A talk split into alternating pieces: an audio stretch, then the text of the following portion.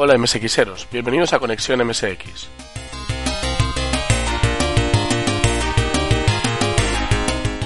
Este será un programa donde solo hablaremos de las BBS, esas culpables de facturas de teléfono increíblemente altas pero que eran necesarias para acceder a la información y programas que solo así estaban a nuestro alcance.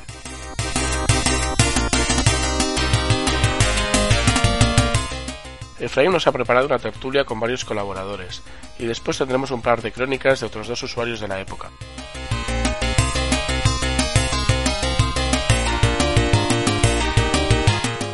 Esperamos que sea de vuestro interés.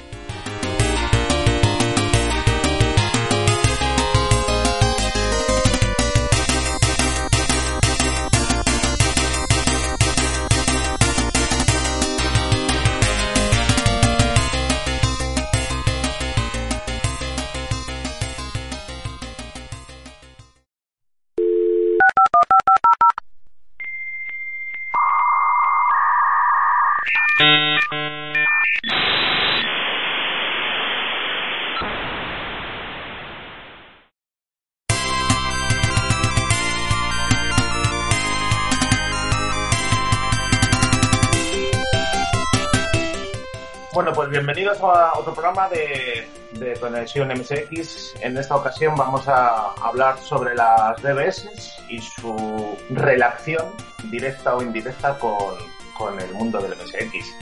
Y tenemos con nosotros a Mortimer. Hola. Hello. Eh, tenemos a X1 Pepe. Hola, ¿qué tal? Y por último tenemos a Carlos Millán. Perdón, perdón, Milán. Milán, Milán. como la goma, Ay, madre como, la, Dios. como la goma, como la goma de borrar. Por eso siempre me presento como Carlos Milán, como la goma de borrar o como la ciudad, porque es verdad que Millán es un apellido que es mucho más, mucho más común y es habitual la confusión, no te preocupes. Eh, bueno chicos, pues a ver, Mortimer, eh, cuéntanos qué es para ti una BBS. ¿Qué ha sido para ti? Bueno, ¿qué ha sido? Para mí, pues cuando yo empecé, eh, no sé muy bien por qué empecé. Yo solo sé que tenía un amigo y siempre me había llamado la atención. Yo no sé si eh, conocíamos a un periodista que tenía un modem y subía las noticias al, al iba viajando y él en los hoteles conectaba el modem a la antena, a la red, vaya, y, y enviaba sus noticias y siempre nos flipó eso. Después no sé si la película Juego de Guerra también nos marcó de alguna forma. Y la cosa es que vimos un- una oferta de modem barato para la época de 14400 y nos lanzamos a la piscina. Y, lo compramos realmente sin saber muy bien lo que vamos a encontrar después. Eh, buscando qué hacer con él, nos conectamos a una BBS local de prueba, después ya nos hicimos socios, que había que pagar una pequeña cuota para mantenimiento de las líneas. Seguimos en el mundillo y al final decidimos montar nuestra propia BBS. Fuimos esos CISOP, un, los dos, bueno, eh, éramos COSISOP, pero éramos como, como hermanos, vaya, eh, lo hacíamos todo totalmente a media. Y después incluso una tienda de Málaga montó una BBS como espacio publicitario y nosotros la montamos. Que yo no sé si eh, había muchas BBS comerciales así en la, en la época. No lo creo. Oye, pero me estás diciendo, a ver, eh, que usaste, entiendo que todo esto es con PC. Sí, sí, todo con PC, porque yo me compré el modem en el 94 y ya el MSX lo usaba solo para, para jugar, básicamente. No, no había más, lo hacíamos todo con PC. Vale, pero ¿cuál era tu, tu uso de las BBS? Mi, mi uso, me- mensajería, eh, sobre todo de foro de programación, eh, algunos de MSX. Eh, yo en esa época, mm, bueno, me dio por programar para PC y era difícil encontrar documentación y encontrar código fuente.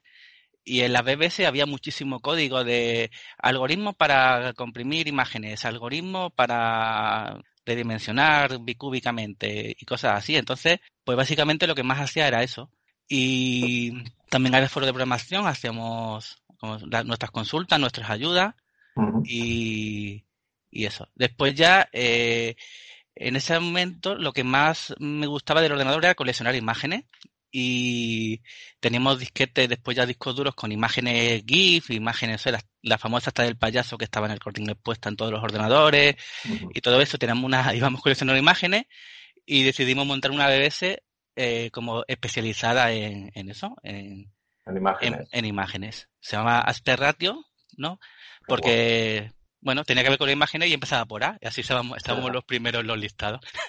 Y, y nada, y la BBC eh, estaba montada en casa de, mi amigo y compartíamos la línea de casa. Entonces, hasta las 11 de la noche, si tú llamabas, pues te respondía la familia, y a las 11 de la noche conectábamos el modem y ya hasta las 8 de la mañana era, era BBC. Era muy normal también que de día algún despistado llamara y, y nos regañaran de ya están llamando a tus amigos y encima no hablan. Claro, claro. Claro, claro, para probar. Voy a llamar a este a ver si. A ver si bueno, para probar porque la gente no, no leía. O sea, nosotros, nosotros en todos sitios se publicaba las horas porque era muy normal. O sea, había de todo. Había BBC eh, con líneas dedicadas, varias líneas dedicadas 24 horas y BBC con que solo funcionaban los fines de semana o solo por las noches y cosas así. Entonces, eh, llegó un momento en que eh, nos dimos cuenta que lo que más nos gustaba era chatear con los usuarios. En esa época, eh, solo se podía chatear, eso, si la llamada era directa a ti y, solo se podía chatear con el SysOp si la BBC sería una sola línea, que era lo habitual. Y entonces muchas veces pues quedábamos con los usuarios para chatear y ya casi lo de las imágenes pasó a un segundo plano. Ya. Al final se quedó como canal de comunicación. Sí, se quedó como canal de, comunicación. Y básicamente. Después con el MSX, eh, aparte de algunos foros, eh, yo hice un pequeño programita para convertir imágenes de MSX a PC y viceversa. Y me acuerdo que hice un apartadito dentro de la BS de imágenes de MSX y tenía digitalizaciones Screen 8. Hay una de los caballeros del Zodíaco, que por cierto no sé si siguen hablando por ahí. Que eso sí lo recuerdo yo, ¿eh? La gente se bajaba mucho y, eh, y, ya está. Y yo las tenía en SC8 y en PCX y la gente le gustaba eso. La, recuerdo que era de las partes más, más, más visitadas. Y básicamente teníamos eso, imágenes y hardware relacionado con, con las imágenes. Después, con el tiempo, pues conocemos conocimos a muchos ISOP. De Málaga llegamos a montar una, una asociación incluso, de asociación de malagueña de telemática o algo así, o amigos de la telemática. Y, y bueno, y ahí estuvimos hasta que llegó Internet y, y lo pisó todo. Nosotros por suerte o por desgracia, tuvimos suerte de tener internet relativamente pronto, porque al principio, eh, si os acordáis, había que pagar la llamada a precio local o interprovincial, sí, Exactamente, y aparte había que pagar a un USP local, bueno, local o no local, que era el que te proveía internet, que es simplemente una pequeña, una empresa pequeña y valía también su pasta. Nosotros, eh, recuerdo haber probado internet llamando a nosotros de Madrid durante minutos para ver qué era eso. Y, bueno, había Quizá había más, pero todo en inglés. Después conseguimos unas claves para poder entrar a través de un nodo de Málaga y ya casi que eh, en cuestión de meses eh, había tanta, tanta, tanta información ya en Internet, más que en Fidonet, que, nos pasamos al lado oscuro. Bueno, y, que, y, que, y, que, desde Internet podrías acceder a la Fidonet. Sí, había, sí, había pasarela.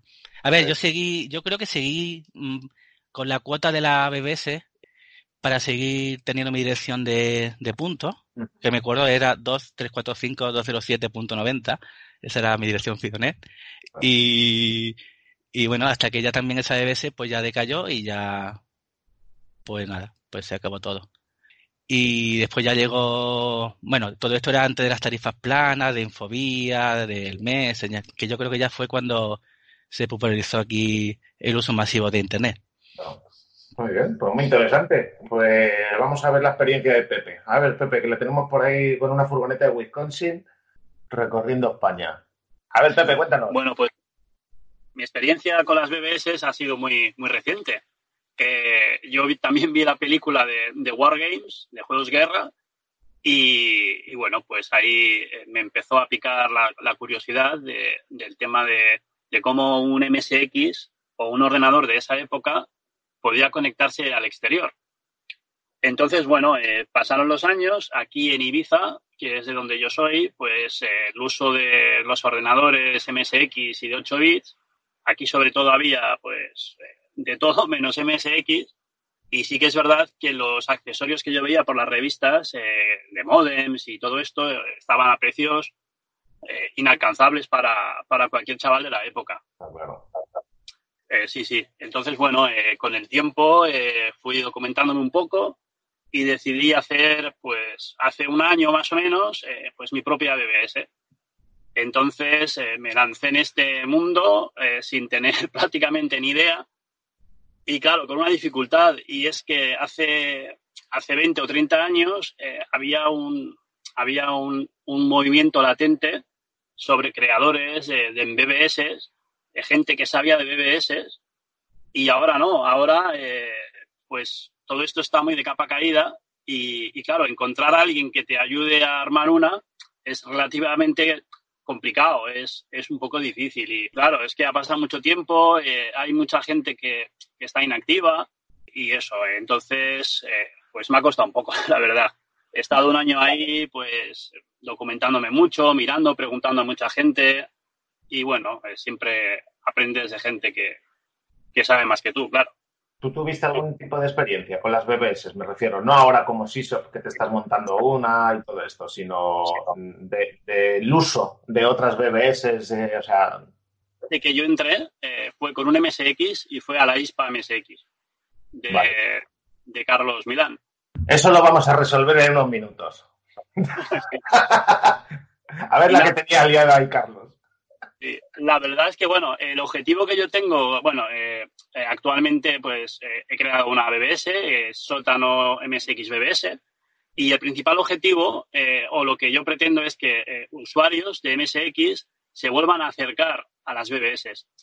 Es complicado porque, claro, todo el mundo ahora tiene por mano pues las redes sociales, Facebook, Telegram, Instagram, eh, etcétera, y es muy fácil pues ir con el móvil, contestando, eh, entrando a los sitios, eh, más que antes, como se hacía, de, conectarte con tu ordenador a una BBS y poder pues chatear con alguien, participar en algún foro y, todo esto. mi objetivo es esto, que la gente intente volver a mirar a las BBS. bueno, y el que no tuvo ninguna experiencia con el tema, ¿no? Pues que, que la pueda tener ahora. Sí, claro, también, también. Muy bien. Y nos vamos entonces a que nos cuente Carlos, precisamente de, de BBS. A ver, a ver qué lió en ese tiempo. Bueno, ¿y qué está liando ahora? Porque creo que sigo vivo, ¿no? A ver, Carlos, cuéntanos. Sí, sí, sigue, sigue bastante viva. Eh, pero bueno, os puedo contar un poco por el, por el principio. Creo, creo que juegos de guerra lo hemos visto, lo hemos visto todos, ¿verdad? O sea, no, ha sido buena parte de inspiración. Aunque a mí particularmente, eh, de la parte de usuario, y bueno, ya sabéis, eh, a mí me llamó mucho la atención, eh, pues hace muchísimos años, principios de los 90, estamos hablando, mi hermano, mi hermano mayor se compró un modem y eh, yo no sabía ni qué era eso por aquel entonces. Y decía que era para que, para que el ordenador llamase por teléfono. Y digo, por Dios, pero qué cosa más incómoda. ¿cómo, ¿Para qué quieres que el ordenador llame por teléfono? ¿Qué necesidad tienes? Claro, pero con lo cómodo que es coger el aparatito y marcar, marcar el número y ponértelo en la oreja. O sea, ¿qué vas a hacer con el ordenador? Eh, y entonces ya descubrí que, que no era no era, no era por la voz, sino por el intercambio de datos, ¿no? Y, y entonces ahí fue, fue cuando empecé a aprender un poquito, eh, a base de las cositas que hacía mi hermano, de todos los temas de redes.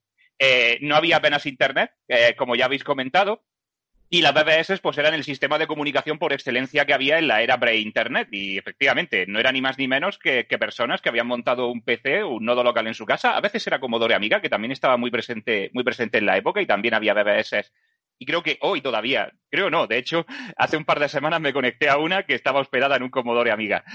Em, de eso, mira, Carlos Strike, no sé si lo conoces, del grupo de Telegram, tenemos por ahí un audio que completaremos junto con este podcast, eh, hablando precisamente del mundo de Amiga con las BBS. Muy interesante. Pues es súper apasionante y, definitivamente, pues a ver, el Amiga tiene más potencia, más potencia de cómputo que el, que el MSX y bueno, pues puede hacer tareas un poquito más, un poquito más avanzadas. Pero bueno, eh, a mí me llamó muchísimo la atención, eh, la atención todo, todo eso. Y, bueno, se fue quedando un poco ahí, en aquella época de los, de los 90. Eh, precisamente, y ya entrando un poco en lo que es ISPA MSX, eh, cuando empieza a estar ya a entrar Internet eh, en España, empieza Infobía y todos los temas que habéis comentado, pues eh, las BBS y Fidonet, Fidonet también por, por, explicarlo un poco, Fidonet era una forma de interconectar distintas BBS para que hubiera un espacio de comunicación, de charla y de traspaso de archivos común. Porque claro, si tú entrabas en un PC y entrabas en un único nodo, tú hablabas con la gente y en los tablones de la gente que entraba en ese nodo, pero no necesariamente en los de otro, eran como sistemas aislados, ¿no? Entonces, Fidonet surgía como una de las formas de mundialmente interconectar todos los nodos para que, con independencia de que tú llamases a un nodo local que se encontraba pues en tu provincia, tú podrías hablar con alguien que estuviera en Estados Unidos sin necesidad de llamar a Estados Unidos, que hubiera sido horrible en aquella época por las tarifas telefónicas, ¿no? Eh, pero claro, llega Internet y ya con Internet, pues tú ya pagas al ISP, te conectas a ISP y ya accedes a todo un mar de información que no dependes de un nodo concreto eh, que una persona esté hospedando y ya pues Fidonet y las BBS empiezan a estar un poco de, capa caída. Y entonces, pues en la comunidad de usuarios de MSX, José Ángel Morente, que es un conocido miembro, miembro de la comunidad, eh, sí, Ham, de hecho, eh, funda una lista de distribución, una lista de correo, algo tan simple como eso, que se llama eh, ISPA MSX y que pretendía ser un espacio donde, bueno, pues eh, ya la gente que se estaba pasando más al mundillo de Internet, pues pudiera seguir debatiendo y pudiera seguir compartiendo información eh, con respecto al, al, MSX. Pero bueno, es que la tecnología avanza a, uno, a unos ritmos eh, trepidantes y conforme van pasando los años, las listas de distribución también empiezan a, a, a sufrir de la edad en favor de, pues, de los foros de discusión y, esta, y estas cosas.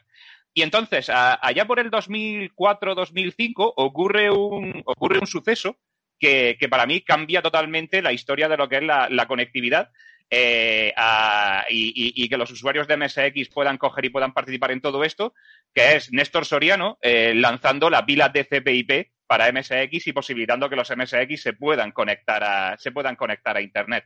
Uh -huh. eh, yo, lamentablemente, en mi casa no tenía el lujo de disponer de dos líneas telefónicas. Antes lo habéis comentado muy bien. Si llamas por la sí. mañana te contestan los padres. Si llamáis por la tarde, por la tarde te puedes conectar a la BBS. Pues vamos, si yo hubiese hecho eso por la noche, pues me hubiese caído bastante. Entonces no tenía, no tenía opción a tener dos líneas telefónicas. Pero con Internet, eh, ya entrando pues las primeras pues las primeras RDSI, las primeras ADSLs, eh, que ya no tenías que ocupar la línea telefónica necesariamente, esto empieza a cambiar un poquito y además se junta con el hecho que he comentado antes, que Néstor eh, saca la pila TCP/IP, saca el Internéstor Suite eh, la pila TCP/IP para MSX y los MSX se pueden empezar a conectar a, a, conectar a Internet. Y entre la suite de herramientas muy básicas que incorpora que incorporaba la pila, que os podéis imaginar, pues el ping, claro. ¿vale? por ejemplo, el ping, pues entre ellas estaba el telnet, ¿vale? Que es una pues es de lo más básico que puedes que puedes utilizar para conectarte por protocolo Ethernet a terminales, justamente, ¿no? Uh -huh. Y y a mí me frustraba un poquito porque decía, bueno, a ver, por un lado, eh, estaba súper emocionado porque el MSX se conectase a Internet. Y por otro lado, me frustraba un poquito porque dije, ay, si es que solo tenemos cuatro herramientas, que eh, estaría súper bien que pudiéramos hacer más. Eh, y yo personalmente soy una persona que soy, o sea, me dedico a la informática, ¿vale? Eh, trabajo en consultoría, eh, pero soy una persona muy de infraestructura, de sistemas. O sea, no sí. soy desarrollador, sé desarrollar, ¿vale? Sé programar, pero es casi más un hobby y mejor que no le echéis un vistazo a, a mi código porque, bueno, sí, deja un poquito sí. que desear, ¿vale? Me suena y, bastante eso. Y siempre me, y siempre me ha frustrado un poquito decir, ay, es que, a ver, yo estoy en la comunidad de la MSX, participo, me encanta, es uno de mis principales hobbies, pero eh, ¿cómo, ¿cómo participo y cómo contribuyo? Porque programar, programar, pues no se me da muy bien y bueno, eh, todavía puedo hacer algún pinito en C, pero el ensamblador ni te cuento, ¿no? Y ahora que ya teníamos esa pila de CPIP y que le faltaban cosas, digo, bueno, yo recuerdo de la época que he empezado contando eh, con mi hermano y con, la, con las BBS, eh, por cierto, apunte rápido. Nexus BBS. Era la BBS por excelencia de MSX por, el, por entonces. Cierto. Nexus BBS, ¿vale? No, no, no, podía hablar sin mencionarla, ¿vale? Eh, recuerdo la época de la BBS, recuerdo cuando mi hermano se conectaba a Nexus y se descargaba, y se descargaba ahí archivos y participaba en los tablones. Y digo, ¿y si, y si cogiera el MSX y trajera todo ese mundo y únicamente con un programita de Telnet que ya viene incorporado en Internet Store Suite, no hace falta nada más. Solo con ese programita de Telnet yo le diera a la MSX posibilidad de participar en tablones de, en tablones de noticias, chatear con otras personas que se conecten al nodo, eh, hablar también por Fidonet, conectarse al IRC, porque pueda tener pasarela para conectarse al IRC, o incluso enganchar con listas de distribución o hablar por correo electrónico. O sea, al MSX ya le estoy dando un montón de cosas que sí, no sí. tendría solo con que tenga el, con que tenga el, el, el cliente de Telnet. Y me puse manos, manos a la obra. Eh, yo había visto un poquito las BBS a nivel de usuario, eh, pero empecé a seguir el camino de Pepe. No tenía demasiada idea de cómo, de cómo un SysOP montaba, montaba todo lo que hacía, lo que hacía falta. Eh, había muy poquita gente ya que se dedicase a eso y bueno, fue pues, pues sí, aproximadamente un año de navegar por documentación, leer mucho y probar, y di con el, y exacto, y di con el software Synchronet, que es en el que está hecho la ISPA MSX BBS. Uh -huh. eh, que precisamente pues estaba muy preparado para, para, para servirse a través de Internet y, y, dar todos estos servicios al, al, MSX. Entonces decidí que la, que la ISPA MSX, además de seguir como lista de distribución, eh, iba a tener también una BBS para poder dar todos esos servicios a un MSX que simplemente tuviera un cliente, un cliente de Telnet. Y como la lista de correo se podía integrar y podía formar parte de la BBS y entrar un usuario y escribir desde el mismo cliente de Telnet, pues la verdad es que la cosa quedaba, quedaba bastante bien. Y además recuerdo que hice un, anuncio cuando lancé la primera, la primera versión, que era cuando, cuando lo novedoso es lo antiguo. que es ahora con vuestros MSX vais a poder hacer todo, todo eso. Y, nada, con el paso de los años hasta el día de hoy, ¿vale? El día que nos ocupa hoy, pues yo creo que lo principal que ha definido a mí y a la BBS es eh, la cabezonería. O sea, he sido muy cabezón porque ya tenemos 14 años, se lanzó en el 2005, ¿vale? 14 y ya el próximo octubre vamos a hacer 15 años online, la BBS. Eh, y a ver, eh, seamos realistas, el ratio y la cantidad de usuarios que entran, pues eh, no se exagero, creo que estamos en torno a los 5 o 6 aproximadamente al mes. Al día. Al mes. Al mes, al mes, ¿vale? Cinco o seis al mes. Hay picos, ¿vale? Hay picos. O sea, cuando hay alguna actualización, ocurre algo interesante, pues de repente resulta que en una semana pues entran 20, ¿vale? O sea, y hay picos y demás. Se anima mucho, hay actividad y después vuelve, vuelve a bajar, pues porque, bueno, no dejamos de estar hablando de sistemas legacy eh, y, de, y de gente que, bueno, que el feeling un poco está en entrar con el MSX más que entrar con el PC, ¿no? Y ahí es donde recuerdas muchas, muchas cosas. Pero lo que me ha caracterizado es que me da igual. O sea, es que no, no, no me importa en absoluto porque para mí el compromiso que tengo es de mantenerlo online porque yo sé que mientras eso esté online, eh, aunque haya un único usuario que entre, eh, con su MSX, le podré estar habilitando a que haga más cosas de las que podría hacer eh, simplemente con el software que hay para, hacer cosas en Internet. Sí, sí, sí, sí. Jope, madre mía. Pues menuda experiencia también. sí, sí, sí. Pues muy bien, pues a ver, nos vamos a ir a por Mortimer y, le vamos a hacer algunas preguntillas eh, que luego, por supuesto, quiero, quiero saber un poco de vosotros. A ver, antes hemos tocado un poco para qué usabais las BBS. O sea, yo sé que en las BBS te podías encontrar, por supuesto, con los foros de discusión, había juegos online eh, que estaban hechos en, ANSI. Yo no sé si llegasteis a tener algún tipo de experiencia incluso con la música de ANSI, grafismo con ANSI, y, luego, bueno, el MSX, o sea, yo lo entiendo, o sea, esto entró muy tarde, con lo cual no todo el mundo ha tenido, yo no la tuve, experiencia de usar un modem con el MSX. ¿Qué habéis hecho con respecto a MSX con una BBS. O sea, ¿qué habéis hecho? ¿Qué habéis contado? Incluso detalles, qué sistema operativo estabais usando, cómo montabais la BBS. Porque hay, hay un detalle que no sé si habéis caído, este, tanto Pepe como tú, Carlos, bueno, y, y tú, Miguel, que también montaste una BBS. Cuando estaban los PCs de entonces, no había multitarea. Sí había multitarea. ¿Con qué? Con OS2 de Claro, Claro, a eso iba a llegar yo, pero con el MS2, que fue el OS2 llegó muy tarde, ¿vale? Yo no, no, llegó en el 94, ¿eh? o sea, no, llegó antes en el 94, ya existía la versión que traía incluso TCP nativo y navegador. Entonces, lo que pasa es que era el gran desconocido. Nosotros empezamos, mandamos la BBC en MS2 y el primer SysOp que, no, que conocimos nos dijo, pero hombre, montar OS2, yo lo paso y, y multitarea, y así fue. Ya, pero, pero yo entiendo, a ver, yo cuando empecé, bueno, igual es que yo empecé muy temprano, ¿vale? Yo cuando empecé no eran todavía los 90, teníamos el MS2 pelado y mondado y, tenía, no había multitarea, con lo cual significaba que si tú ponías el software de la BBS ahí a escuchar, te quedas sin ordenador, no puedes usarlo adivinad quién nos ganaban aquí por goleada, ¿no? Eh, por los usuarios de Amiga, claro. los que montaban una BBC en Amiga no tenían, no tenían ese problema. Eh, pero Mortimer tiene razón. Es verdad que en aquella época ya estaba en multitarea, ya estaba OS2 y estaba Windows también en la versión 3.x, ¿vale? Desde la 3.0, que tenía multitarea cooperativa, ¿vale? No era preventiva, era una multitarea un poco, vamos a llamarla un poco cogidita con pinzas. Pero bueno, eh, se, podía, se podía hacer algo. Pero es verdad que si tenías PC y lo querías hacer de verdad, os dos, como ha dicho Mortimer, y si eras un usuario como de amiga, pues lo tenías by default, ¿no? Esto era la gente que. De hecho, el, el BBS que nosotros usamos, que era Lora BBS, si no recuerdo mal, que era italiano, tenía incluso una versión nativa para OS2 que ¿Ah, consumía incluso menos, menos recursos.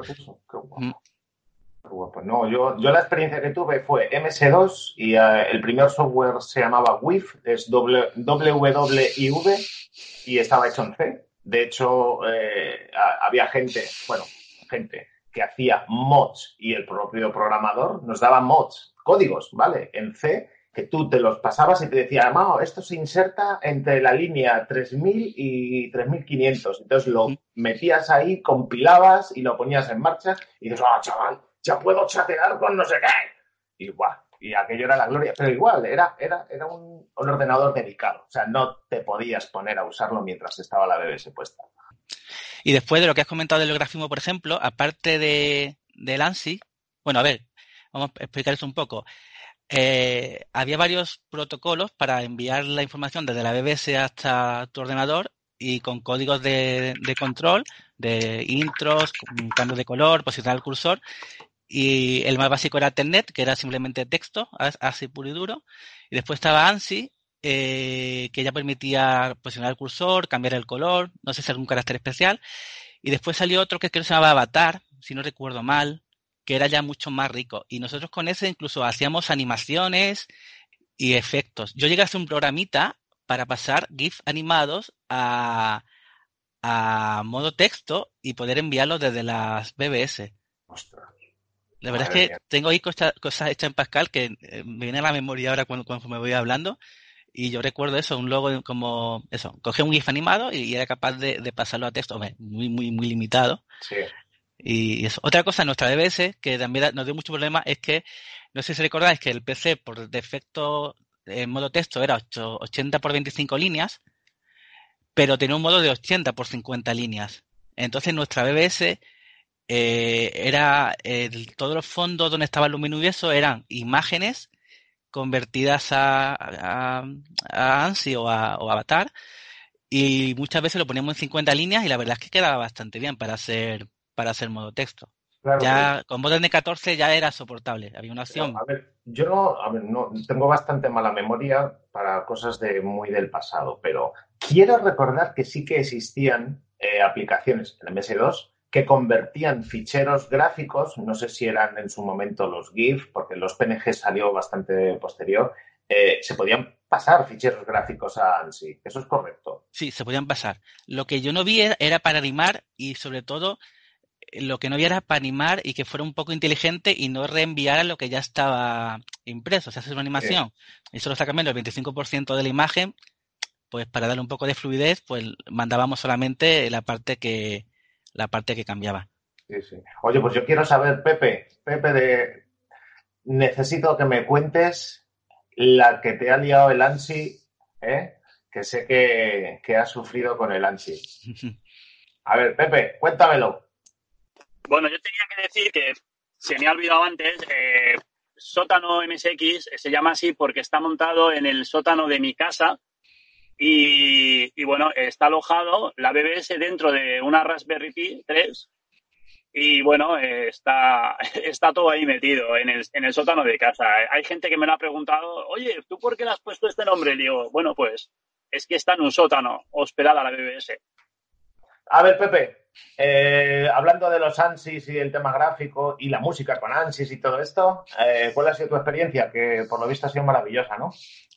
Ha sido maravillosa. Eh, yo he tenido muchos problemas con este tema hasta que, hasta que conseguí averiguar que, bueno, para empezar, la pantalla de un MSX es de 80 por 24. Esto puede parecer muy fácil, pero a mí me resultó complicado de comprender. Entonces, cuando yo quería visualizar una imagen gráfica en un MSX, eh, no tenía ni idea en qué formato eh, tenía que ponerlo, ni en qué resolución, ni nada de esto. Hasta que, bueno, me di cuenta que, tenía que ser en formato ANSI, que, bueno, que al parecer es un, es una especie de, de código de, de, caracteres y de bloques con dibujitos y todo esto que, con la unión de varios, pues formas, formas una imagen, formas un gráfico.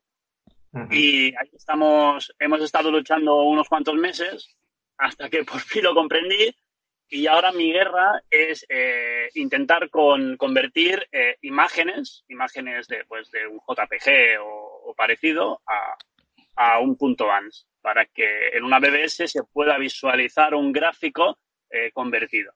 Vale, un poco lo que le he comentado, vamos, lo que estábamos hablando con Miguel, que, antes existía un software para hacer eso. Igual no, a ver, no era compatible con todos los formatos gráficos, pero sí que existía un software en MS2 para hacer ese tipo de conversiones. Eh, a lo mejor no estoy tan seguro, ¿eh? porque eh, bueno, resulta que he estado eh, chateando, escribiéndome con verdaderos artistas que hacen unas creaciones todavía con, con, editores ANSYS y lo que ellos hacen es dibujar, dibujar con, con píxeles y con dibujitos de, de caracteres, etcétera, etcétera. Y con la combinación de todo eso crean unos dibujos alucinantes a veces. Eh, juegan mucho con los difuminados, con los colores, con los bloques de colores. Hay bloques que son más grandes, otros más pequeñitos. Y van uniendo todo eso. Eh, hay varios programas que, que, puedes dibujar hoy en día todavía y van, van haciendo unas creaciones que son chulísimas. Así que yo, escribí, yo he escrito a algunos de estos artistas ANSYS ellos me han dicho que no, que no usan ningún software eh, conversor, que ellos lo que hacen es que dibujan, dibujan directamente. Sí, vamos, lo que hoy día llaman pixel art. Eh, sí, pero, pero no cogen una imagen y la pixelan. Ellos directamente van dibujando con, con, píxeles y con, y con caracteres. Vale. Uno de los programitas más famosos para hacer este tipo de dibujos es el de Draw, que, que tiene una versión, tiene una versión shareware, si no recuerdo mal, para dos, y eh, como, como, ha ocurrido muchas veces, apareció un clónico para, para Unix en general y Linux más particularizado. Eh, que se llama Do Draw.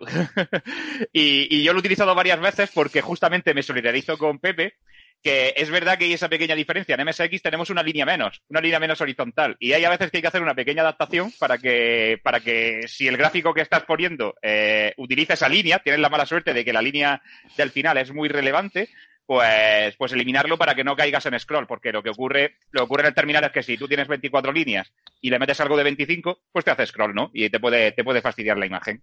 Exacto, sube la imagen para arriba. Sí, sí. Mm. una línea más. Sí.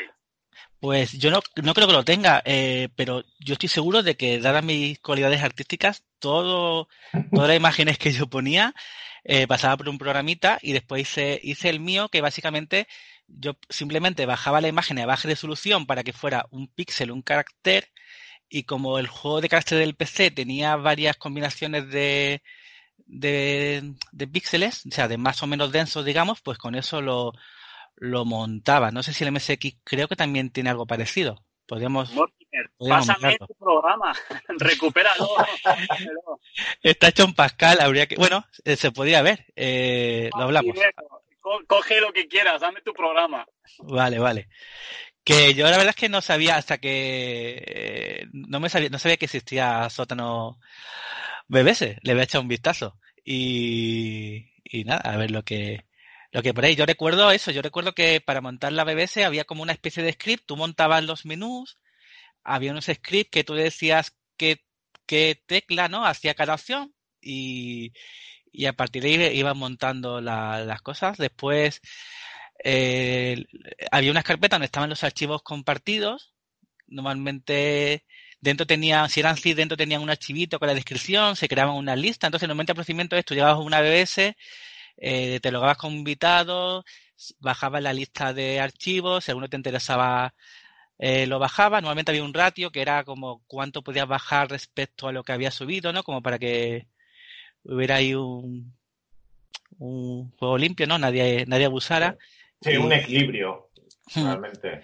Y eso, que nosotros lo teníamos, bueno, lo teníamos súper alto, era, yo estaba unos 10, o sea que prácticamente, en fin. Y, y bueno, no sé, yo lo recuerdo muy buen ambiente y que eh, al final casi todos, digamos, a conocernos a todos, porque eh, por precio, por lo menos, nosotros siempre mm, llevábamos dentro de Málaga, que tampoco era muy grande. Entonces, al final, yo conocí a todos los ISOs de Málaga y conocí personalmente a gran parte de los usuarios de mi, de mi BBC y de, y de otras. Y, hacíamos quedadas y tal también. Entonces, es esa parte a lo mejor se ha perdido un poco con, con Internet. Somos mucho más, mucho más dispersos y... Lo que has comentado antes de, la, de los scripts y todo esto, eh, para crear una BBS, ahora realmente es más sencillo. Hay ciertos programas que están más o menos todo medio montado y te crean una BBS básica como Synchronet. Yo uso Mystic Software y, hombre, eh, está todo como empaquetado y no tienes que, andar haciendo todo esto que has comentado de... antes yo me imagino que las BBS quizás se montaban más de manera más artesanal, quizás con MS2 y... y no era, no era. Sí, sí. Ahora hay unos paquetes que, bueno, eh, estos dos programas que he comentado antes, eh, la ISPA está montada, que Carlos me corrija si me equivoco, sobre, sobre Syncronet, y Sótano está montado con, con Mystic Software. Y son como unos paquetes que ya viene todo como, como unido. Eso sí, luego tienes que configurarlo todo, que ahí es donde está la amiga en los años 90, al principio de todo esto, sí había paquetes, ¿vale? O sea, había paquetes, pero es verdad que, como está diciendo Pepe, no, no daban tanto hecho quizás como daban, como daban a día, a día de hoy. Pero, pero es verdad que las similitudes más o menos se mantienen. Quiero, quiero decir, eh, eh, a día de hoy, si te bajas el, el Synchronet, Misty lo conozco bastante menos, ¿vale? Pero si te bajas el paquete de Synchronet, al final eh, los menús y toda la forma de navegación que hay por la BBS pues hay unos archivos ANSI de base, que son los que proveen precisamente la parte más gráfica, ¿no? Pero después tienes una parte que es más de scripting, justamente, que es la que, la que dice qué es lo que hace cada vez que tú seleccionas una opción o haces una determinada, una determinada acción. Claro, ¿cuál es la diferencia? Que ahora tienes un paquete muy con todo prehecho y antes pues estos paquetes no eran tan no eran tan completos no pero tampoco tampoco es que haya habido una diferencia muy muy muy brutal eh, en cómo se hace no o sea en cómo se hace es muy parecido y la diferencia que hay ahora es que ahora tienes más hecho por defecto y antes era un poquito menos sí sí pero a ver montar una BBS era duro eh sobre todo la parte eh, de mensajería yo creo que la parte interactiva era lo más fácil. Aparte de configurar el mailer, bueno, primero conseguir ser un nodo y todos los protocolos que había que seguir. Y después esa parte sí era bastante más, más compleja, recuerdo yo. Aquí tengo una experiencia que comentar curiosa, y es que cuando empecé todo, todo este tema con la BBS, cuando estaba montando la BBS, conocí a un, a un chico muy majo brasileño que me dio un punto para, para Fidonet, para la red de la noche a la mañana, cuando ya tenía la BBS prácticamente acabada, pierdo conexión con, con este chico, eh, pierdo mi punto, eh, no me puedo conectar a él y, y en esas estoy ahora, eh, intentando conseguir o, o, un punto o un nodo para la red FIDO. Aquí en directo le voy a hacer un ofrecimiento al señor Pepe y es que, a ver, sabes que la ISPA MSX está, o sea, es un nodo, de, es un nodo de Fidonet y, y, precisamente, pues bueno, los que estamos en España, que pues bueno, pues por cómo ha, cómo ha sido la evolución tecnológica te puedes imaginar que no somos, no somos mucho. Creo que estamos en torno a los cinco nodos de Fidonet en España y creo que hay uno de ellos que está en modo piloto automático. Quiere decir que el SISOP no aparece demasiado, pero eh, el sistema funciona y da servicio. Entonces, Pepe, eh, perfectamente te... claro, claro, no, no, no, no, no solo que te dé un punto, sino que puede ser, eh, puede ser nodo. Entonces, si quieres, eh, hablo con los, con los ISOP, con los que estamos haciendo Fidonender España, y, y, hacemos lo necesario para que tú puedas ser otro nodo, otro nodo más. Y mira, pues ya somos seis. Pues, hombre, genial. No sabía que erais tan pocos nodos de, de Fidonet. Eh, recuerdo, bueno, recuerdo haber leído que es un mogollón y una red súper estructurada. Eh, cada país tiene un código, en fin, eh, una Eso, cosa bastante estructurada. Eso sigue, sigue siendo así a día, a día de hoy. Y, y lo que pasa es que, bueno, eh, sigue estando toda la estructura, siguen estando los boletines y demás, pero los nodos son pues bastante, bastante menos. Bueno, creo que lo conoceréis todos y os habrá sonado mucho porque a poco que busques BBS en España, pues te aparece la, la, la of the Beholder BBS, que es, bueno, pues creo que la más, la más famosa que hay y donde la gente que está hablando por Fidonet, pues donde más puntos tiene precisamente para, para participar. Entonces, pues, oye, eh, sería genial que te pudieras unir, porque además lo bonito de todo esto, Pepe, es que eh, está la sótano BBS, ¿vale? Y ahí puede entrar la gente, registrarse, hablar en los tablones locales, está la ISPA, y como he comentado al principio, la gente que entra en tu sistema y la gente que puede entrar en la ISPA eh, son islas, está totalmente aislado, no tiene nada que ver, pero si lo utilizan para ir a Fidonet y hablar a través de Fidonet, entonces no importa. No importa si voy por la ISPA, no importa si voy por sótano, porque al final eh, la zona de área y de charla es común. No solo entre las nuestras, sino entre todos los que estén en Fidonet, ¿no? Y entonces pues estamos recreando un poquito cómo se unía todo allá por los años 90 en torno, en torno a Fidonet, ¿no? Así que vamos, eh, encantadísimo de que, de que te unas. Un placer para mí, Carlos. Muchas gracias. Faltaría más. Oye, y una cosa eh, interesante. ¿Alguna anécdota que hayáis tenido con, con, los usuarios? ¿vale? Yo, yo os voy a contar al menos una que, que, no se me va a olvidar en la vida.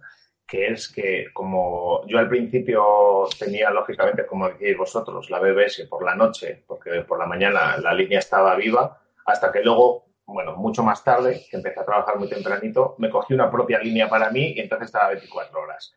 Pero es que los que se conectaban por la noche, cuando era yo el que asaltaba a los usuarios para hablar con ellos, hostias, tío, les pegabas un susto de muerte. ¿No habéis tenido vosotros eso? Yo he tenido un par de anécdotas, no, no, tan, no tan así, no tan así quizás, esa es muy buena, pero yo he tenido un par de anécdotas. Eh, la primera es que eh, la versión eh, las primeras versiones de la ISPA MSX BBS eh, no la, las hospedaba en una máquina física, no era máquina virtual, o sea, era una máquina física, o sea, un PC que estaba dedicado a la BBS íntegramente, ¿vale?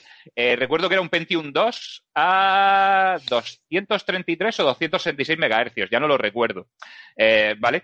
Y, y, una de las gracias que tenía que la BBS estuviera en una máquina física es que hay una opción que, que es avisar al SISOP, hacer el pager, ¿no? que es como el busca, ¿no? El busca, dale al busca el SISOP.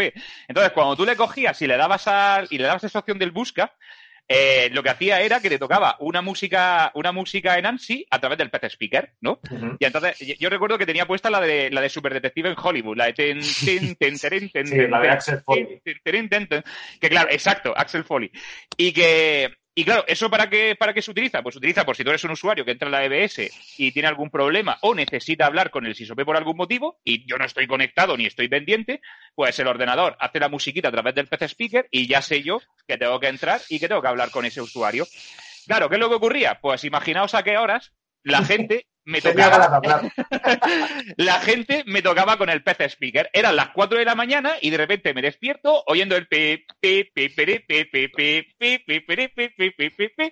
Y claro, después me, me, me llegaba, las primeras, bueno, las primeras que era un poco ingenuo, me llegaba a levantar encendía el ordenador, eh, abría la BBS y el, pues la persona en cuestión se había pirado ya, o sea, se había ido. y lo único que estaba, después de ver un poco el histórico de cosas que había hecho, porque digo, bueno, a ver si tenía algún problema y por lo menos me entero en offline y lo, y lo soluciono.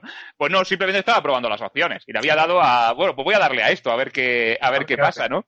Ya después, con el paso de los años, y ya al tener servidores más potentes, pues bueno, dedicar una máquina física en exclusiva a la BBS, excepto que sea una Raspberry Pi, ¿vale? Eh, ahí tiene mucho sentido, pero en el caso de, de, ya tener un servidor con arquitectura Intel, pues era un poco exagerado y a día de hoy está una máquina virtual y para, para muy a mi pesar y el de los usuarios que quieran localizarme rápido, pues la opción de pager no, no hace que suene el PC, speaker.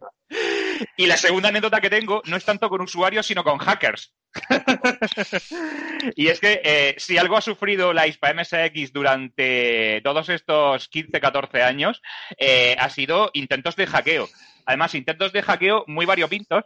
Eh, afortunadamente, bueno, veis que está online, está bien. Nunca, nunca han tenido, nunca han tenido éxito. Seguiré tocando madera y poniendo todas las medidas de seguridad posibles para que no, para que no ocurra. Y por supuesto, tengo todos los backups que podáis imaginar de, de la BBS por si algo pasa. ¿Sí? Ya me avisaste de esto y la verdad que, que, que, me parece increíble que alguien pueda intentar hackear una BBS. Eh, bueno, es que no es, no es realmente tan así. Es que lo que ocurre es que al final la BBS eh, tiene una exposición de puertos que son el de Telnet y puede que el de SSH y el de web.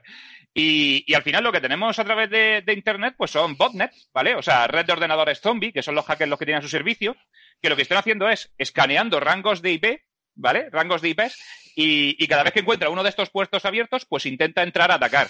De hecho, el 90% de los ataques que la BBS sufre es de gente que se piensa que es un terminal, un terminal Unix, ¿no? Y entonces eh, intenta iniciar sesión, ¿vale? Pero los más divertidos, los más divertidos son los que la BBS sufre eh, cuando son ataques especializados para BBS, que los hay, ¿eh? O sea, que los hay, que intentan entrar. Y, y, aquí digo que son divertidos porque en el caso de la, de la ISPA MSX BBS está hospedada en Linux, ¿vale? O sea, es Linux el sistema operativo que está por detrás. Y veo que todos los intentos de ataque específicos para BBS son para MS2. Entonces, claro, cuando yo veo los logs y veo lo que están haciendo, digo, pues, veo que están intentando lanzar comandos y lanzar cosas que afectarían a, a, a MS2, ¿no? Claro. Y digo, bueno, pues seguir, seguir intentándolo. que no vais a llegar a ningún, a ningún sitio. Es, pero, claro pero, que es que hay gente para todo. No, MSX BBS eh, también, bueno, está en Raspberry Pi, que, que es Linux, así que la verdad es que son, son sistemas muy, muy, muy rígidos, muy, muy seguros. ¿eh? Sí, y Miguel iba a decir algo, creo. Bueno, eh, sobre los chats, que como yo ya conté antes, al final casi se convirtió en la parte más que más nos gustaba de nuestra BBS. Y como el programa chat estaba muy limitado, porque no sé si os acordáis que simplemente eh, escribíamos los dos el mismo terminal y cada uno quizás con un letra de un color y las conversaciones se iban mezclando y, y entonces eh, hice un programita en Pascal que también van a dar por ahí que empezó llamándose Q3 Chat, después eh, los de marketing me dijeron que le llamara Star Chat porque tenía y entonces básicamente era un programa independiente porque tú le podías decir a la BBS qué hacer cuando alguien quería llamar al SysOp. Entonces lanzamos un programa independiente y ahí sí ya había una pantalla para, para cada usuario y eh, pudimos personalizar eh, horarios de aviso y pudimos personalizar incluso quién quería que te sonara y no. Y entonces eso fue un pequeño avance y eso alguna BBS de Málaga lo tuvieron eh, en producción. eso, En uso, sí, sí. Tiene una opción también para refrescar pantalla, porque otra cosa de la BBS es que cuando fallaba la conexión y se perdía un carácter, eh, digamos que se perdía el estado. La BBS no, no, guardaba en ningún momento el estado de lo que estaba en el otro, en el otro extremo. Entonces yo eso lo hice y yo tenía como un buffer eh, en memoria eh, de lo que supuestamente tenía que, tenía que estar en las pantallas de cada usuario y cuando refrescabas enviaba la pantalla completa y recomponía la pantalla. Y bueno, y eso fue eh, estaba muy eso, muy implicado y muchas cosas hasta que eso llegó internet y no sé por qué, pues no me cegó y ya está, y ahí se quedó todo. Y esos programas, pues la verdad es que tengo curiosidad por, creo que se los tengo localizados, a ver, echarle sí, por revisarlos. Me gustaría eh, abrir un debate ahora entre nosotros y cuál va a ser el futuro o a dónde van las BBS en el futuro. Eh, claro, ¿qué pasa? Que, bueno, todo el mundo está tirando de redes sociales, pero eh, tenemos un arma potente y es que eh, ahora es relativamente fácil eh, que nuestros MSX se conecten a, Internet, que se conecten a exterior, que se conecten a, redes, a, BBS y que se puedan intercambiar archivos. Sí. dame, un segundo, Pepe, que te voy a meter aquí la cuña publicitaria. ¿Sabes lo que costaban los modems para MSX en, los 90? O sea, según, según la, una MSX Club, ¿vale? Las el, la, gente esta que trajo de Zaragoza los MSX2 Plus y tal, vendía los modems de 2.400 baudios o 1.200 y 300, los vendía por 28.000 pelas. Una pasta, pero ahora no. Para MSX, que, que, a ver, todos trabajamos y todos tenemos un poder adquisitivo que no teníamos cuando teníamos 10 eh, años, 12 años. Y, y es, bueno, eh, yo quiero hacer un llamamiento a, desarrolladores voluntarios que, claro, eh, que es importante que, de alguna manera pues cedan o eh, pequeñas demos, eh, cosas así, que las hospeden en BBS, claro, es un público más limitado. Pero estaría genial que los usuarios de, MSX, en este caso, volvieran a las BBS para descargar cosas y, que se le diera un uso que antes se daba. Lo que, una cosa sobre lo de apps, que yo sepa, los modem externos son de los aparatos más compatibles de, la historia, de la, de la informática. Claro, pero estos de las eran cartuchos. Ah, eran cartuchos. Vale, vale, ya lo entiendo. Vale, vale. Sí, sí. Eh, eh, para MSX. Yo, incorporaba, el, modem, o sea, incorporaba el, el RS232C y el, y el modem dentro del cartucho. vale. Entonces sí tiene, tiene sentido, tiene sentido. Porque de forma, incluso solamente la interfaz RS232C ya costaba en la época prácticamente eso, si no recuerdo mal. De hecho, hay fotos, si buscas en Google eh, MSX Modem o Modem MSX, vas a ver fotos de cartuchos que yo no los he conocido, ¿eh? O sea, pero hay un montón de gente que, y de empresas que, hicieron, al parecer, modems. Como, como, como curiosidad, cuando antes he hecho un poquito de historia y os he hablado de cuando Néstor Soriano con Aimán lanzó Internet Store Suite, eh, no había interfaces Ethernet todavía para, para MSX, no, no, existían. Entonces, la conexión del MSX a, Internet pues seguía siendo a través de RS232. O sea, tú instalabas la pila, la pila la conectabas a, un servidor PPP, que en este caso PPPP, perdón, 3Ps, ¿vale? Point to Point Protocol. Eh, y en mi caso, pues yo lo que tenía era una máquina Linux que aprovechaba la misma que la de la BBS, exactamente la misma, instalaba el servidor de Point to Point Protocol allí y a través del RS232 yo conectaba el MSX con la, con la pila TCP a, Internet y, a la propia, y a la propia BBS. Pero no había, no había tarjetas Ethernet, entonces sí, era RS232 y o, o, o, el temita este del cable mm, modem nulo hasta un ordenador que tuviera el servidor, o llamar por modem. Exactamente igual que lo hacíamos en los 90. Sí, sí. Sí, pues y de hecho ya por los 80 también he visto que una de las revistas que yo nunca tuve porque en mi zona yo creo que ni, ni, existía, la Mega Joystick, habla de que tenían eh, una BBS llamada Megabase, desde la cual te podías descargar eh, demos y trainers, que al fin y al cabo, bueno, no los trainers, pero, pero esto es lo que está haciendo ahora Sótano, ¿no? Eh, sí, estamos poniendo un montón de, bueno, de demos e intentando contactar con desarrolladores que, por ejemplo, van a lanzar un juego y pues hacen una pequeña demo eh, pues para, para, que sea hospedada exclusivamente en sótano MSXBBS y la gente pueda venir a descargarla. Hay una cosa curiosa que hay que resaltar y es que eh, eh, Oduvaldo, y hay que, hay que nombrarlo, Tucas, eh, ha desarrollado un telnet para MSX que permite las descargas. Esto ha pasado hace relativamente poco. Y es una ventaja que ahora podemos, desde un MSX real, descargar, descargar juegos o demos, lo que sea, para inmediatamente después poder jugar en nuestros MSX. Esto, pues antes no pasaba. Claro. Era simplemente un navegador, ¿no? Un protocolo Telnet, entrabas y, y ya está. Exacto. Sí, ha sido, ha, sido el primer, correcto, ha, sido el primer, el primer, eh, eh, el primer cliente de Telnet que ha incorporado los protocolos Z-Modem, X-Modem y Modem para que directamente desde la BBS puedas descargar, puedas descargar los archivos.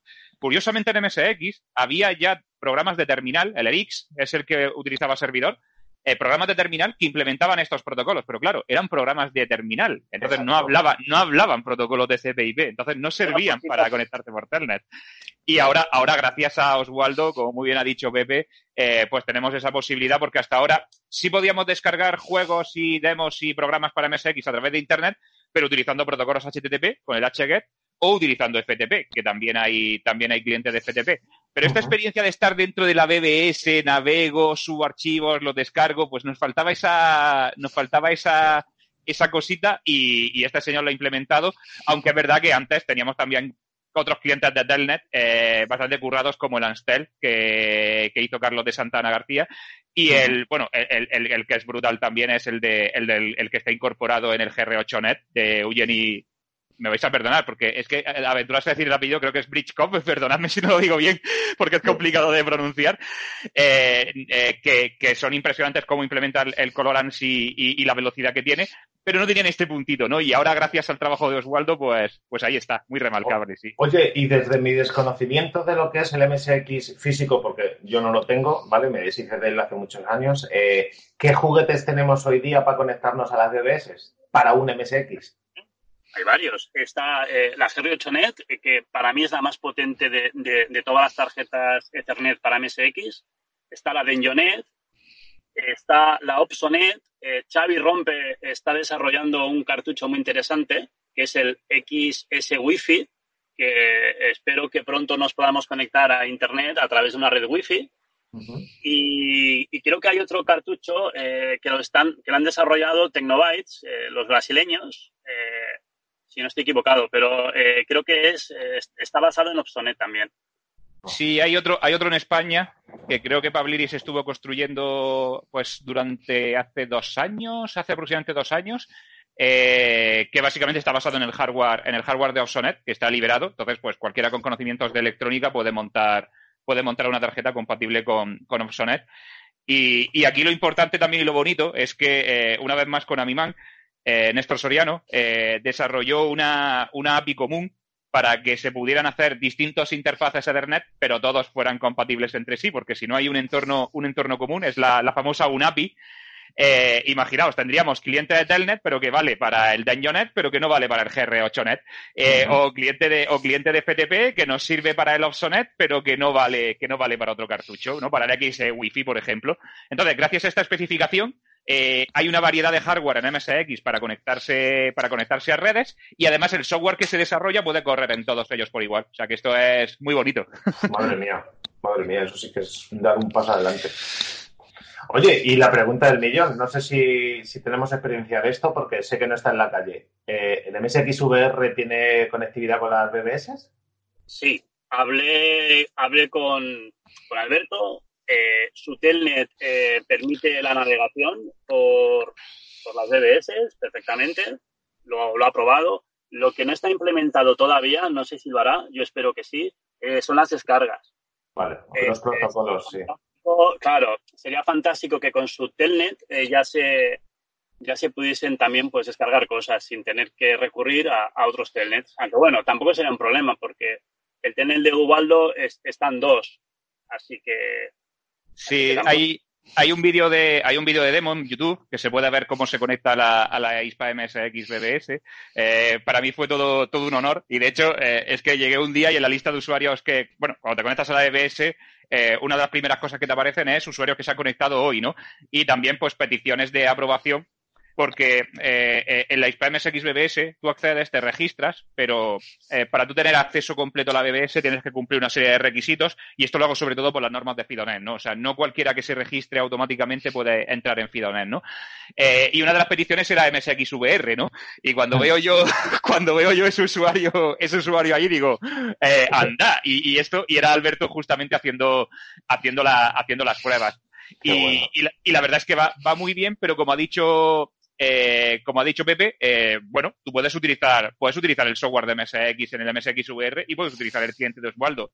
Y la demo es utilizando las capacidades nativas del MSX VR para conectarse a Telnet, pero después lo que hace es que creo que pincha un Offsonet, si mal no recuerdo, lo pincha en uno de los cartuchos, arranca en el modo full real MSX y se conecta como si fuera cualquier otro MSX. O sea que vamos, eh, una pedazo de bestia este MSX VR.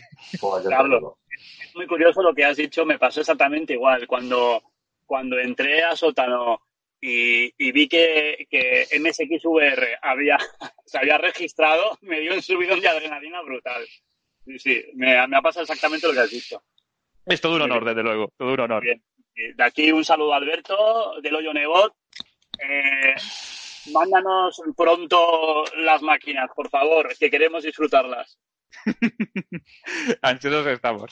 Pues muy bien, pues no sé si tenéis alguna cosita que añadir, es el momento, y si no, señores. A ver. Yo, sí hay una cosita, eh, perdona Pepe, porque eh, eh, es, que, es que está muy relacionado con algo que tú habías dicho y que me parece interesante comentar. que era que el tema del futuro, ¿no? O sea, hacia dónde vamos con la. Y, y, ahí quería tomar el testigo y dar la opinión que yo tengo. Vale. hay, hay una cosa que sí he notado que sí he notado muchísimo, ¿vale? Eh, entre lo que es hacer un debate y hablar de algún tema a través de Fidonet, por ejemplo, ¿vale? Y hacerlo a través de los foros, redes sociales y actuales que hay a, que hay a día de hoy. Y me parece, me parece interesante, me parece interesante remarcarlo, ¿vale? Más allá incluso de la tecnología que haya detrás, si entramos por la BBS o si entramos, si entramos de cualquier manera, ¿no? Y es que, en mi experiencia, por lo menos, eh, la calidad de la conversación, eh, del debate, de los temas que se hablan y, y el ambiente es, pero infinitamente mejor que el que tenemos pues ahora en las redes más, más masificadas. Estoy de acuerdo. No sé, no sabría decir si se debe más a un tema eh, de que quizás eh, no está tan increíblemente abierto, de que hay una moderación un poquito más, o sea, hay moderadores y hay, hay moderación con respecto a lo que a lo que se dice o a las malas conductas y este tipo de cosas. Eh, también creo que en Fidonet hace mucho el hecho de que tú siempre, siempre vas a hablar y publicas con tu nombre y apellidos reales, con lo cual no, no puedes esconderte detrás de seudónimos o de identidades falsas, sino que tú eres tú. Eres tú. Eh, entonces, eh, por lo menos cuando, cuando ha habido temas de conversación o se ha hablado allí, sea de lo que sea, pues por supuesto, puede haber discrepancias, eh, puede haber enfados, puede haber cosas, pero todo con una calidad y con un, con un manejo de las situaciones, pues infinitamente mejor eh, de lo que yo he estado viendo pues en muchas situaciones que, bueno, que os voy a contar, que se ven en las redes, en las redes sociales. Entonces, yo pienso que puede, puede, puede tener cierto futuro este tipo, este tipo de redes como unos ámbitos eh, quizás un poquito más, un poquito más restringidos, y no, no quiero que tengáis que se entienda restringidos como, como en el mal sentido de la palabra de que tú no puedes entrar, sino de que de que no está abierto al público y si tú quieres entrar tienes que cumplir una serie de requisitos como por ejemplo identificarte con tu, con tu nombre con tu nombre real. Y, y donde verdaderamente si quieres hablar de forma muy seria y muy y muy buena con respecto a los temas eh, pues está bastante está bastante bien. Más allá incluso de si entramos con un MSX con un PC o con una amiga o con, o con lo que sea. Yo lo veo por ahí. Hay más educación, tienes razón. Hay más educación cuando participas en un debate, en un foro, en una BBS. Yo encuentro que la gente se, respeta más eh, que no cuando se hace por Facebook. Que también el, perfil de edad debe ser bastante más, ¿no? Más elevado, quizás gente más, no sé si más madura, pero con más experiencia. No, y con más compromiso, te diría. Sí, yo sí recuerdo, la verdad es que decir, yo recuerdo conversaciones metafísicas y cosas súper muy muy elaboradas, muy, o sea, que la gente se, preparaba la, respuesta mirando enciclopedias y cosas así, que la verdad es que a lo mejor si en los foros ahora todo también es inmediatez y, y soltar gracias y poco y poco más. La que no hemos hablado y también es un poco interesante y son los juegos, los juegos online. Eh, las BBS eh, disponen de los door games que bueno, en su mayoría son aventuras conversacionales, eh, de rol, etcétera. Y hay una cosa muy chula y es que puedes jugar con varios usuarios eh, interactivamente a la vez.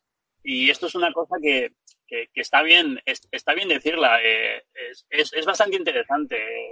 yo entré en un juego, en Red Dragon, e incluso hay, hay torneos y hay, y hay campeonatos a través de las BBS, a ver quién queda vivo, eh, en fin, es, es, una cosa muy curiosa, muy interesante. Puedes jugar online a través de, bueno, con tu MSX, a través de, de una red que te da este servicio de, de, juegos. y, sí, que es internacional. Sí, sí, es, es, está muy chulo, ¿eh? Tenéis que probarlo. Pues muy bien, no sé. ¿Alguna cosa que añadir, señores? Pues solo decir que ha sido todo un honor y muy divertido hablar con todos vosotros y recordar pues desde los viejos tiempos hasta ahora, ¿no? Ha estado, ha estado muy bien. Me lo he pasado en grande, la verdad. No, y además hemos demostrado que somos unos cachos frikis de cuidado. pues sí, encantado de haber compartido este espacio con vosotros y venga, un abrazo. ¿Y señor Pepe? Eh, nada, eh, yo ha sido un placer eh, compartir micro con vosotros. Eh, una pena que, que tengas que estar exiliado en una furgoneta. Un placer compartir micro con vosotros, eh, me ha encantado, la verdad, y bueno, eh, eh, hubiera sido fantástico que, que, Strike hubiera estado también con nosotros, aportando sus experiencias, Juárez, en fin, encantado, ¿eh? Pues muy bien, el placer ha sido mío, o sea, ha sido muy entretenido. De hecho, creo que hemos sido bastante rápidos, solo llevamos apenas una orilla y, y hemos tocado un montón de puntos. Y yo creo que, que, gracias a este programa, si hay alguien que aún no sabe lo que es una BBS o cómo conectarse y, bueno, y las herramientas que tiene eh, para poder hacerlo, espero que les haya resuelto todas esas dudas. Y espero que, que gracias también al programa, pues tanto ISPA BBS como sótano MSX en BBS, pues tenga más visitas, porque me cago en la mano. O sea, vamos a ver, cinco visitas al mes, pero, pero estamos locos. Pero si tenemos el WhatsApp todos los días de la mano. Entonces, a ver si le damos un poquito más de caña. Ya pondremos en los comentarios eh, las, las URLs, ¿vale? De ambas BBS. Y bueno, mucha suerte y muchísimas gracias. Todo un placer. Todo un placer.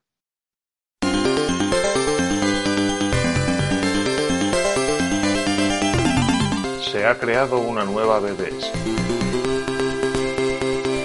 con contenidos de MSX.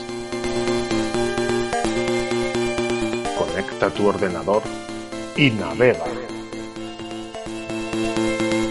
Sótano MSX BBS. Dentro podrás encontrar foros de discusión, mensajería, chat, ansiar, descarga de juegos, música y demos. Todo ello para tu MSX.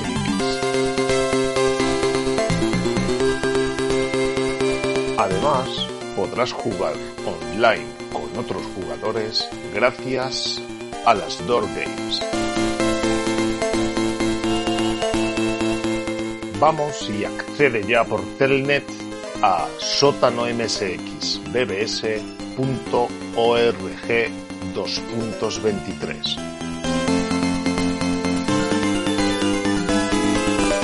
Welcome back to the 80s.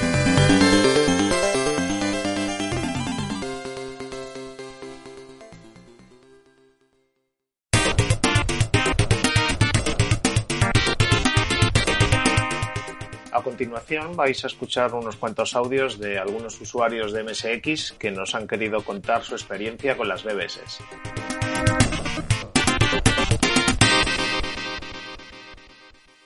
Hola a todos, mi nombre es Carlos del Álamo, más conocido en el mundillo como Strike, y me han pedido que hable un poco sobre mi experiencia a principios de los años 90 sobre las BBS. Lo que ocurre es que mi experiencia quizá fue la cara más oscura de esa maravillosa y a la vez controvertida época, en la que el 99% de los usuarios que usaban modems para conectarse a BBS lo hacían para mm, establecer contacto con otros usuarios, intercambiar conocimientos, compartir programas o juegos. A principios de los 90, mm, no sé con exactitud si fue en el 91 o 92, pero por esas fechas aproximadamente me introduje en la escena de Juárez de Amiga. Meterse en las grandes esferas de ese mundillo no era fácil. Tenías que ser aceptado o aprobado por bastantes personas y pasar mm, como varias capas hasta llegar al núcleo de donde se movía toda la élite. ¿En qué, en, qué, ¿En qué consistía el movimiento de grupos de Juárez? Un grupo de Juárez estaba formado por varios miembros. Cada cual desempeñaba una función. En un principio existía un líder o líderes que organizaban tácticamente todos los miembros, los cuales tenían la potestad de invitar o quien formaba parte del grupo o echar a algunos integrantes del grupo que no cumplen las expectativas, en fin, los que movían el cotarro, los que mandaban. Después de los líderes estaban los suppliers. Los suppliers eran las personas que trabajaban normalmente en distribuidoras de software o en prensa especializada, donde tenían acceso antes que el público de a pie a los programas o a los juegos. La función de los suppliers era de suplir o ceder los originales a los crackers muy rápidamente. Era conveniente que los suppliers y los crackers vivieran en la misma ciudad, ya que si no se perdía un día en enviar el original por agencia de transporte urgente al cracker. Mm, la función del cracker era mm, de recibir ese original, ese juego o programa original, físicamente, no se podía pasar por modem porque estaba protegido, y su cometido era romper la protección en tiempo récord para que una vez desencriptada la protección, en esa época en Amiga pues estaban las típicas protecciones de Rob Norton, encriptaciones de esa índole, y una vez eh, desencriptada o craqueada o rota la protección, subir rápidamente la release, que se llamaba así, el release, a, al digamos al World Headquarter eh, digamos de, de, de, tu grupo, de la BBS de tu grupo, a la BBS WHQ que se llamaba.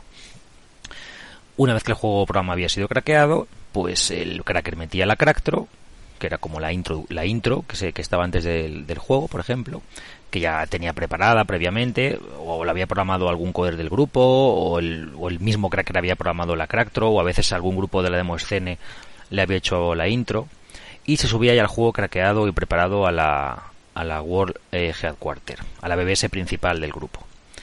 Luego los traders, descargaban rápidamente ese first, ese first, ese first release, lo que subía el cracker, y lo movían a otras BBS mm, del mismo grupo. Eh, desde esas BBS ya los otros traders de otros grupos movían esa release a sus propias BBS de sus propios grupos. Y así se hacía, digamos, el spread, o sea, el spread de la release por todas las BBS de, de todo el mundo. Esa es la forma de repartir el juego craqueado o el programa desprotegido. Otra función, que era como yo digo, que tenían los miembros del grupo, como yo digo, eran los traders, que los acabo de nombrar, que ahí es donde estaba yo. Yo pertenecía a ese, ese era, mi cometido, tradear. Y, mm, y, éramos los encargados, como digo, de mover los, los relases entre las BBS, vamos. De nuestro grupo o de otros grupos, vamos. Eh,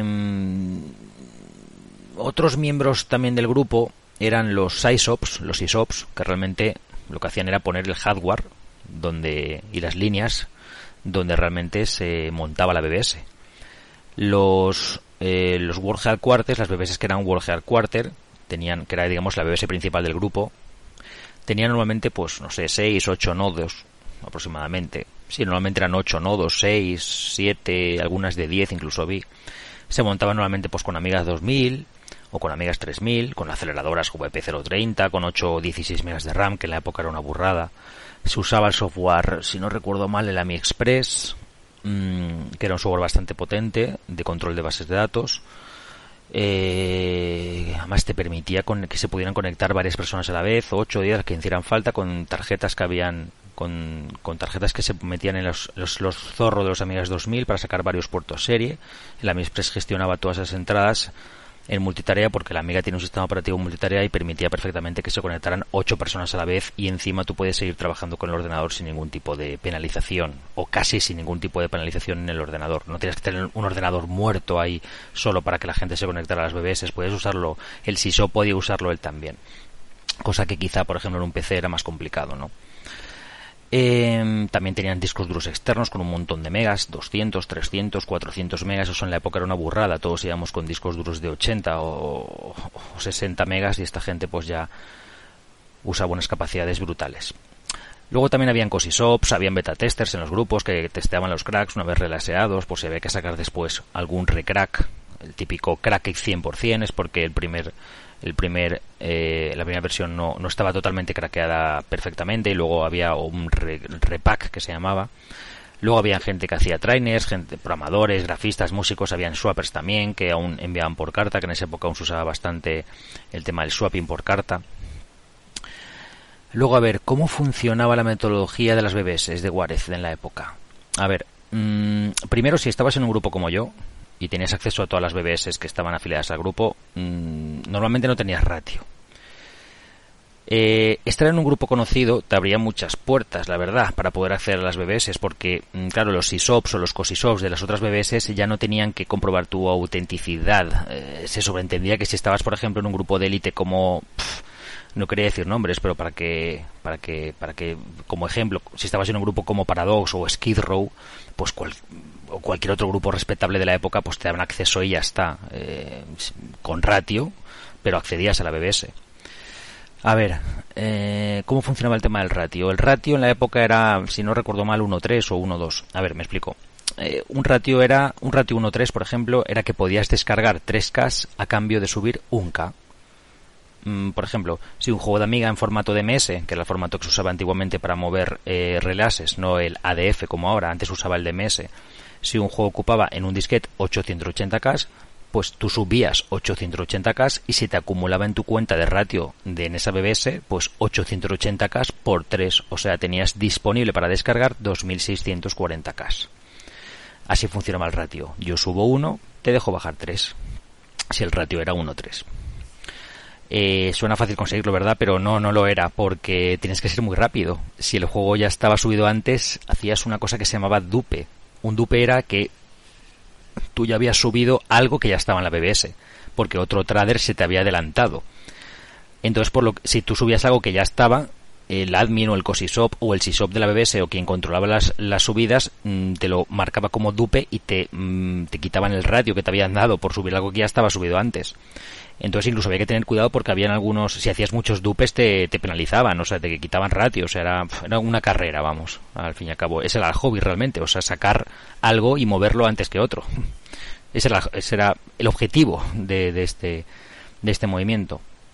A ver, luego chats en las BBS sí cabían, si no recuerdo mal. Lo que pasa que no es que fuera algo muy importante. Además, el SysOp te solía llamar la atención si te excedías hablando dos o tres minutos con alguien alguien que estaba en otro nodo, pues te, ahí te, te llamaba la atención, te decía, oye, que dejar de hablar, que esto no es para hablar, estas BBC no son para hablar entre nosotros, son para tradear. Eso era una cosa curiosa que después me daba cuenta cuando iba a BBS legales, me, me daba cuenta que no te llamaba la atención cuando hablabas con otro. A ver, luego en esa época el 90% de los mods que usaban, que usaban los mortales eran normalmente de 2400 eh, eh, baudios. Sí, 90, 91, en esa época eran 2400 baudios. Algunos afortunados tenían modems a 9600 o 14400, pero aparte que eran carísimos, las líneas de aquí de España tampoco es que dieran mucho de sí. Luego la élite usaba unos modems especiales, los, US Robotics Courier, los HST Dual Standard, porque usaban un protocolo HST súper rápido que tenía la particularidad de que si se conectaban mm, entre ellos, entre dos HST Dual Standard, podían llegar incluso a 21.000 baudios, cuando las líneas eran totalmente óptimas, no había ruido de fondo, vamos, y los dos cumplían el estándar V32 de, de HST pues se podían conectar a velocidades de picos de 21.000. Claro, imaginaos, normalmente íbamos todos a 2.400 y con HST dual estándar podías llegar hasta 20.000, entonces era una barbaridad. Insisto, aquí en España era complicado subir, subir de 10.000 baudios porque las líneas tenían un ruido de fondo que flipas. En Estados Unidos sí, pero aquí uf, lo sube 90, o sea, los modelos de 56 casos sigo años más tarde. Luego, a ver, ¿qué más cosas? Eh, de las pocas veces que he hablado de esta época de mi vida, así un poco oscurilla, siempre me preguntan cómo hacíamos para conectarnos a las BBS americanas o de fuera de España. Porque, claro, una llamada intercomunitaria eso costaba, yo qué sé, es un pastizal, 50 o 60 pesetas al minuto, o sea, más el establecimiento de llamada, que valía más de 100 pesetas, 120 pesetas creo que era el establecimiento cuando llamabas a USA. Entonces, claro, calcular un juego de dos discos de Amiga, por ejemplo, que costaba alrededor de 15 o 20 minutos bajarlo, un par de discos, entre que entrabas en la BBS, te logueabas, mirabas el listado, eh, comprobabas tu ratio, descargabas, salías, la broma te podía salir por más de mil pelas bajar un juego de dos disques. Entonces no salía mucho a cuenta, ¿no? Eh, así que, ¿qué hacíamos? Pues a ver, eh, nosotros nos conectábamos por un sistema de freaking, por tonos de corte, que se llamaba Blue Box. Mm, con un programa de Amiga, había muchos programas de Amigas, de freaking, de, de, cortes de llamada por tonos, o también a veces usábamos tarjetas de TNT robadas. Pero bueno, eso es otra historia ya muy larga y muy poco técnica y demasiado oscura quizá para contar en estos 10 minutillos que tenemos ahora. Eh, otra pregunta que me hacen bastante, con bastante frecuencia cuando hablo de esto es si alguien ganaba dinero en todo este mundillo. Y la respuesta es que no a no ser que fuera un mayor release que se llama, que era un juego puntero, tipo, no sé, los Lemis, ¿no? De Psygnosis, algo así muy gordo.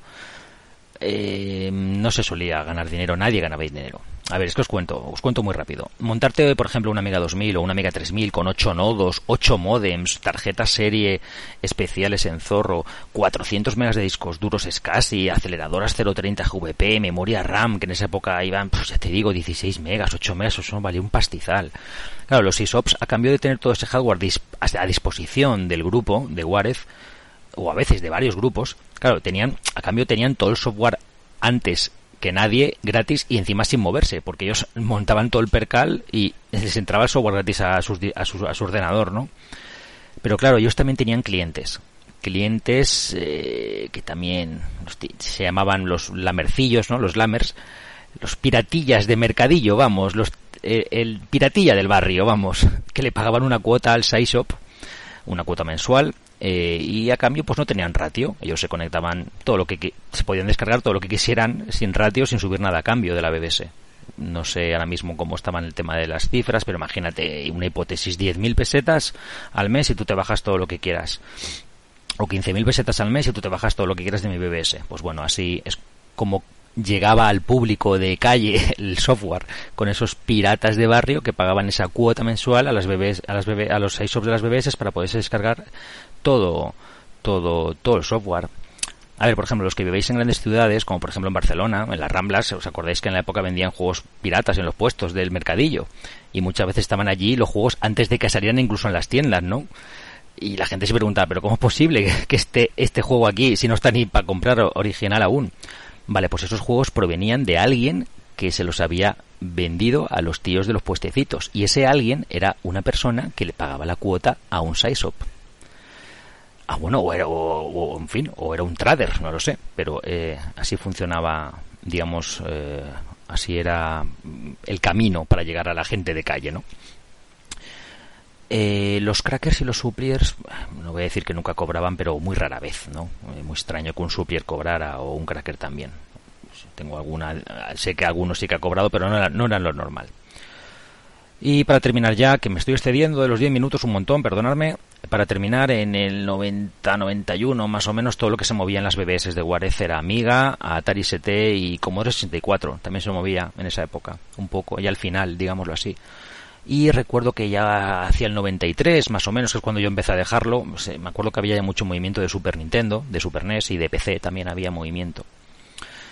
Y anécdotas, pues anécdotas tengo docenas de ellas, pero mejor lo dejamos para otro programa porque estoy viendo el tiempo y se me estoy yendo un montón de, de, tiempo. Así que nada, espero que os haya aclarado algunas dudillas y si queréis más información de este tema, pues ya sabéis dónde encontrarme en el programa semanal de YouTube Amiga Wave. Un abrazo a todos los amigos de MSX. Adiós.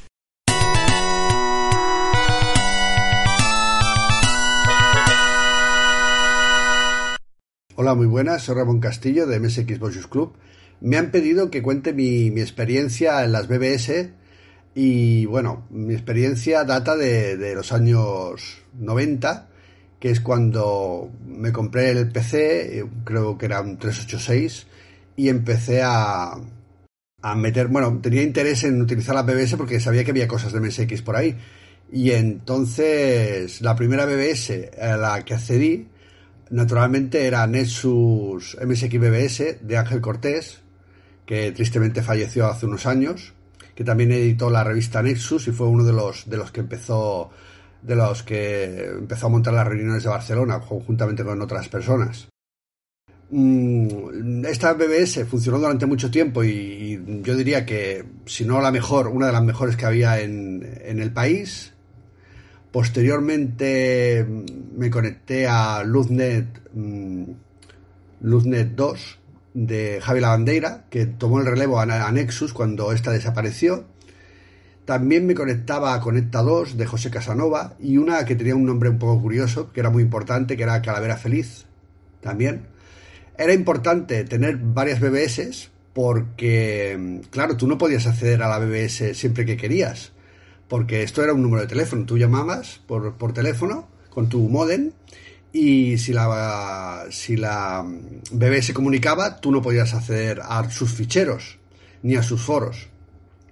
Entonces, claro, para escoger la BBS es importante eh, coger BBS con ficheros de MSX, para mí por lo cual, estas cuatro que, he comentado, eh, Nexus, Luznet, Conectados y Calavera Feliz, tenían cosas de MSX. Entonces, independientemente de que se conectasen con otras para traspasarse foros, los archivos eran eran de cada uno de su, de su BBS.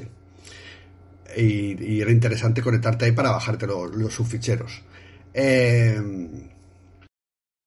todas las BBS tienen algo en común. Es que mm, compartieron unos foros que durante unas horas por la noche, o bueno, unas horas, o, media hora, una hora, se desconectaban las BBS y se ponían en contacto unas con otras y se traspasaban los ficheros de los foros de Fidonet o ISPA MSX, que eran, bueno, que eran los que yo mm, de los que yo era usuario. Y había mucha mucha temática y, una de ellas claro era el MSX era importante hacer inversión en los modems. Yo por ejemplo mi primer modem era de, de 9600 baudios pero rápidamente me compré uno de 14.400, luego otro de 28.000 y finalmente uno de 56.000.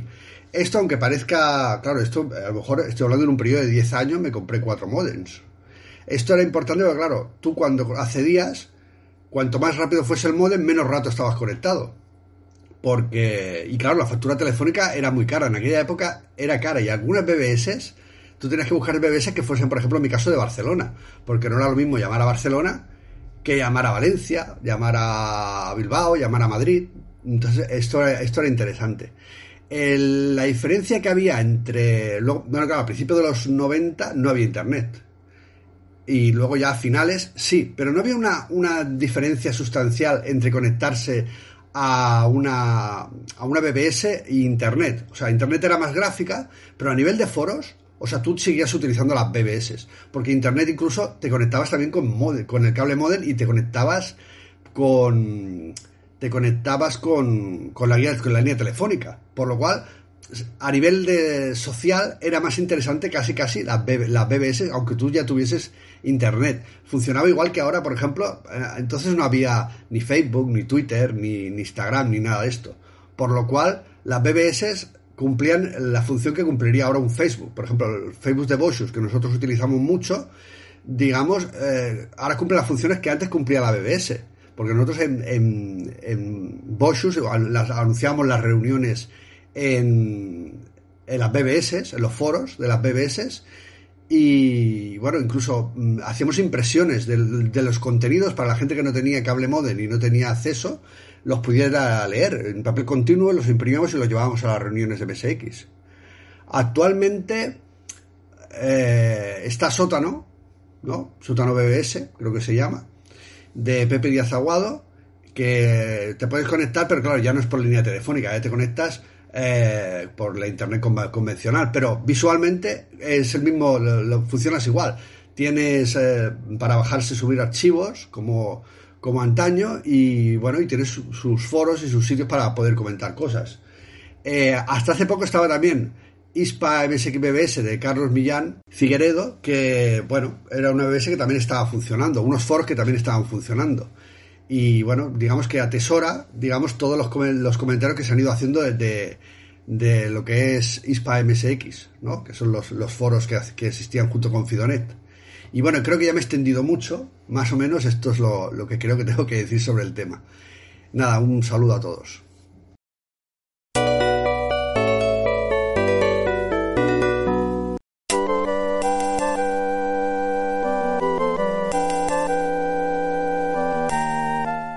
Y esto es todo por este programa.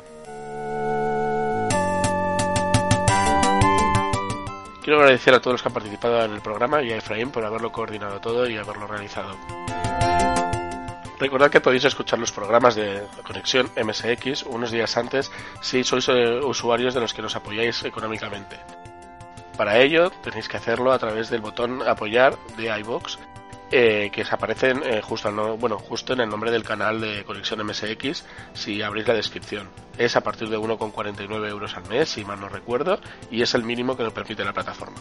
Cualquier cantidad es bienvenida. Muchas gracias a los que nos patrocináis de esta manera. Y nada más, hasta el próximo programa, salud y MSX. Conexión MSX.